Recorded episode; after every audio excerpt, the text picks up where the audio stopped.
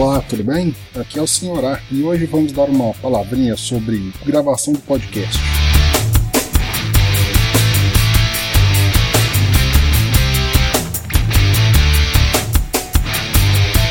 Bom, já tem muita coisa no mercado, eu sei, muita coisa escrita, muita coisa em áudio. Tem o trabalho do Radiofobia, que é o Alotênica, do Léo Lopes, que eu recomendo, inclusive, é um trabalho muito bom, mas tem coisas que eu preciso falar também. Não é nada do outro mundo, mas são dicas básicas que vai ajudar muito a quem quer fazer uma boa captação, uma boa gravação do seu podcast. 1. Vamos lá. A primeira dica é o seguinte: pauta. Não precisa elaborar uma pauta como se fosse, fosse escrever um livro.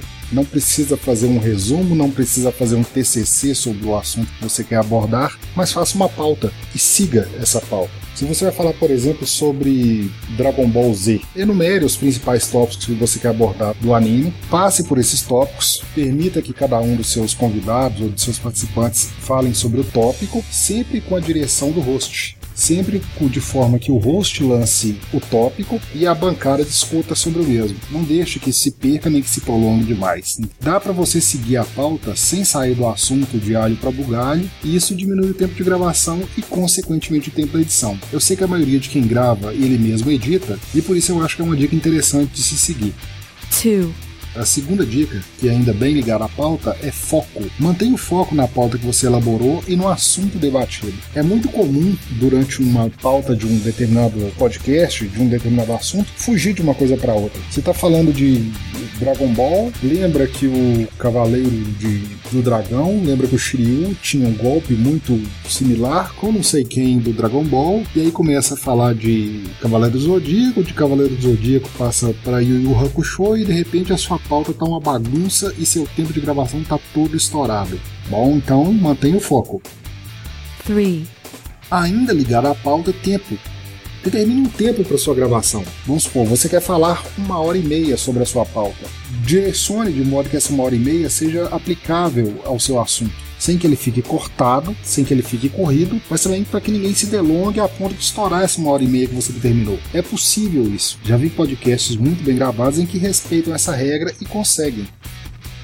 4 é a dica da vez. Se cada um respeitar a sua vez de falar, se você tem uma mesa com quatro pessoas, cada um tentar ao máximo respeitar a sua vez de falar, mesmo que ele espere um pouco o outro participante viajar na defesa da ideia dele e só depois ele entrar com um argumento, isso na edição pode ser bem tratado, pode ser bem direcionado para que fique um papo fluido, um bom diálogo. Já ao contrário, principalmente para quem não grava em multifaixas, fica bem complicado. Quando um começa a falar em cima do outro, um começa a cortar o outro. Então, respeite a sua vez.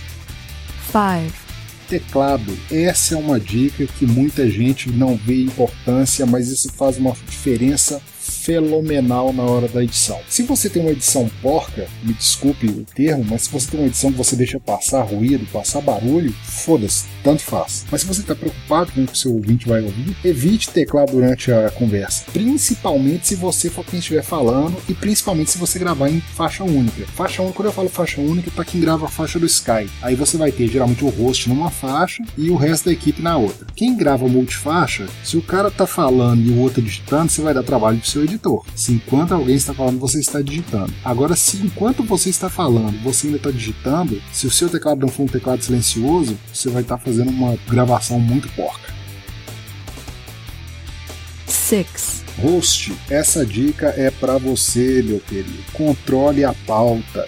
Inicie e encerre blocos não permita que a conversa seja corrida. Se você tem pauta e se você tem tópicos, você tem que começar e encerrar, principalmente para quem gosta da famosa vírgula sonora entre um tópico e outro. Muitas vezes o editor sofre com isso. O editor pega um assunto, que é a pergunta lançada no início do podcast, depois das apresentações, e aí vai correndo, correndo, correndo, ele não sabe onde ele enfia a vírgula. E não é aí onde você pensou, não. Pode ser no do host que não controlou direito o assunto.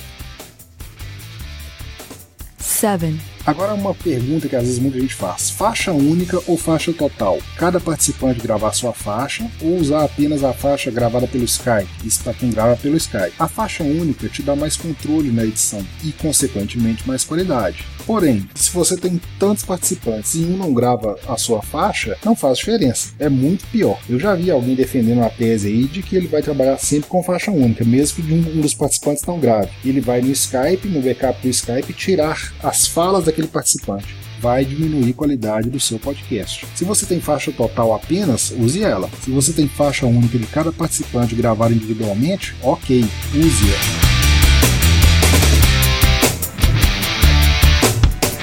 Essas foram as dicas de hoje. Para quem quer fazer uma boa captação, são as dicas do Sr. A, o maior editor de podcast do mundo. Ha, ha. Mentira. Tem gente melhor que eu.